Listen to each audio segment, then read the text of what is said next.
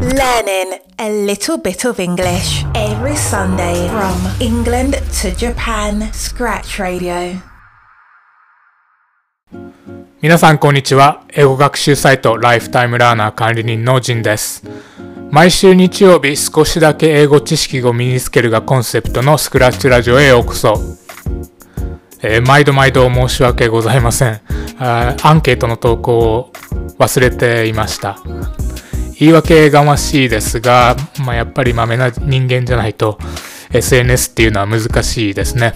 うん、今でも全く慣れないです。まあ、そんなことはさておき、えー、ポッドキャスト第12回目となる今週のトークテーマは、留学で伸びる人と伸びない人が出るのはなぜかという先週の続きですね。先週の放送では、自分の時間を使った新しいことを学ぶ英語学習不足っていうのが一つの原因であるということをお話しさせていただきました。2回目の今回は自主弁以外で覚えたことの落とし込み不足っていうのを解説していきます。先週の1個目の理由ともまあ多少なりとも関連してくるんですが先週の話は英語環境ネイティブと会話してるだけではなかなか伸びるものでもないっていう話をしました。しかしながら当たり前なんですが、ネイティブと会話するという行為は、まあ、行為自体は留学中になくてはならない行動なんですよね。これができなければ、まあ、せっかく言った意味が英語学習的にはまあほとんどなくなるみたいなところでもありますよね。ただ、ネイティブとただただ会話するだけっていうのは、結構非効率的なんですよね。ネイティブと会話してそこから新しいことを学ぶっていう気持ちがなければ会話中にわからなかった部分もそのまま放置っていう感じになってしまいます。ちょっと余談なんですが、まあ、英語が伸びる人の特徴の一つとしてやっぱり好奇心が強いっていうのはあるんじゃないかなって思うんですよね。例えばわからない単語が、まあ、まあ、別にリーディングでもいいですしリスニングでも、えー、出てきた時にあれこれってどんな意味なんだろうとか。例えばわからないと夜も寝る眠れないみたいな、まあ、そんなレベルの好奇心があるともう本当に伸びていくっていうふうに思っています。とにかくアンテナを張り巡らせて相手の言ってる単語やフレーズで自分が理解できなかったものをしっかりと割り出して相手にその意味は何なのかって聞いてみるのもいいでしょうし、まあ、家に帰ってから調べてみるのもいいでしょう先週話した1個目の理由とまあまあ同じなんですがただ単に会話をしているだけでは自分の知識量はま大して広がらず自分がすでに知っていることの表現力のみが上がっていくだけっていう感じですかね。基本的に分からんかったものを分からなかったままにしておくと、まあ、大体1日で忘れちゃいますよね。例えば中学卒業レベルの単語やフレーズのみを知っているっていう状態で会話をするだけではその中学卒業レベルの単語やフレーズを駆使して表現する能力が上がるだけでまあ、自分で使える単語量やフレーズの量っていうのは、まあ、あんまり大きな上積みは期待できないのかなって思っています。そこでネイティブと会話して新しく覚えたことや知らなかったことはできればその日のうちに自分の時間に覚え直して落とし込むっていう作業が必要になります。まずは、まあ、調べて書き出したりするもいいでしょうしそうすることで覚えたことをとりあえずは記録として残すことができますし次に会話する時に、まあ、それを自分で使ってみて実践することもできます。その時点でやっと完全ではないものの新しく覚えた単語やフレーズが定着し始めます。定着した新しく覚えた単語やフレーズを、まあ、そこから実践で使い続けて正しい場面で使い続ければ、それが成功体験として自分の中に残りますし、たとえ失敗したとしても、それが失敗体験として自分の中で、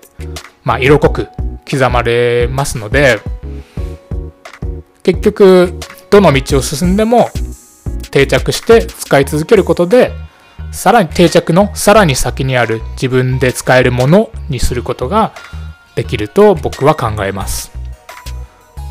ただ単に会話をするだけでその場で新しい単語やフレーズを完全にインプットできる超人的な能力がない限りやっぱり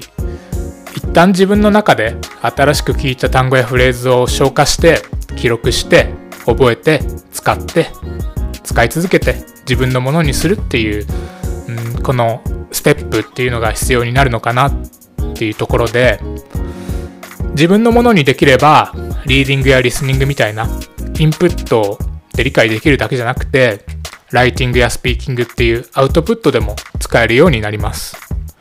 余談ですが僕はインプットで使える単語や表現とアウトプットで使える単語や表現の数には必ず乖離があると思っていて聞けばわかるけど自分では使えないものって結構皆さんもあるんじゃないでしょうか。僕も今でも全然そうなんですけどだからこそアウトプットで使えるところまで持っていくっていうのは結構難しいわけですがそこまで持っていければその単語は完全に自分のものになった。って言ってもいいのではないかなと思います。今回はこのようにいくらネイティブと会話を毎日しているからといってただ単に会話しているだけでは非常に非効率的でもったいないという話でした。You are now listening to Scratch Radio, a podcast from lifetimelearner.com. Today's useful English expression それでは今週の Today's English Expression 今週の表現は No worries No worries これは本当に英語圏で生活をしていると毎日聞くような表現です Don't worry と似たようなものなんですが No worries の方が幅広く使えて使いこなせればちょっとスマートな感じもするかもしれないです。例えば No worries は You're welcome の代わりとして使うこともできます。例えば Thank you for the present プレゼントありがとうございました。って言われた後に No worries って言うと、まあ、意味的にはどうってことないよ。みたいな感じで、イコールどういたしましてみたいな形になりますでもちろん Don't worry と同じ意味でも使えます。その場合でいくと、例えば、うん、I'm sorry but I can't do that. すいませんが、それはできません。っていう返しとして、No worries って言うと、意味的には、まあ心配しないでイコール分かりました、大丈夫です。みたいな意味で使えますと。まあ非常に便利な表現なので、ぜひ覚えて使ってみてはいかがでしょうか。Next week's topic それでは来週のトピック。来週のトピックは、英会話レッスンはマンツーマンとグループレッスン。どっちがいいと思いますか？または好きですか？またはやってみたいですか？にします。えー、僕の Twitter アカウントでアンケートを取るので、ぜひ投票してみてください。今週は絶対忘れ ないようにしますので、えー、よろしくお願いします。また、マンツーマンやグループレッスンの体験談だったり、その他コメントや、えー、英語に関する質問がありましたら、Twitter のアンケートツイートにコメントしていただくか、スタンド FM のお便りコーナーでよろしくお願いいたします。それでは今週はここまでです。また来週の放送でお会いしましょう。Thank you for listening to Scratch Radio. Have a great week ahead.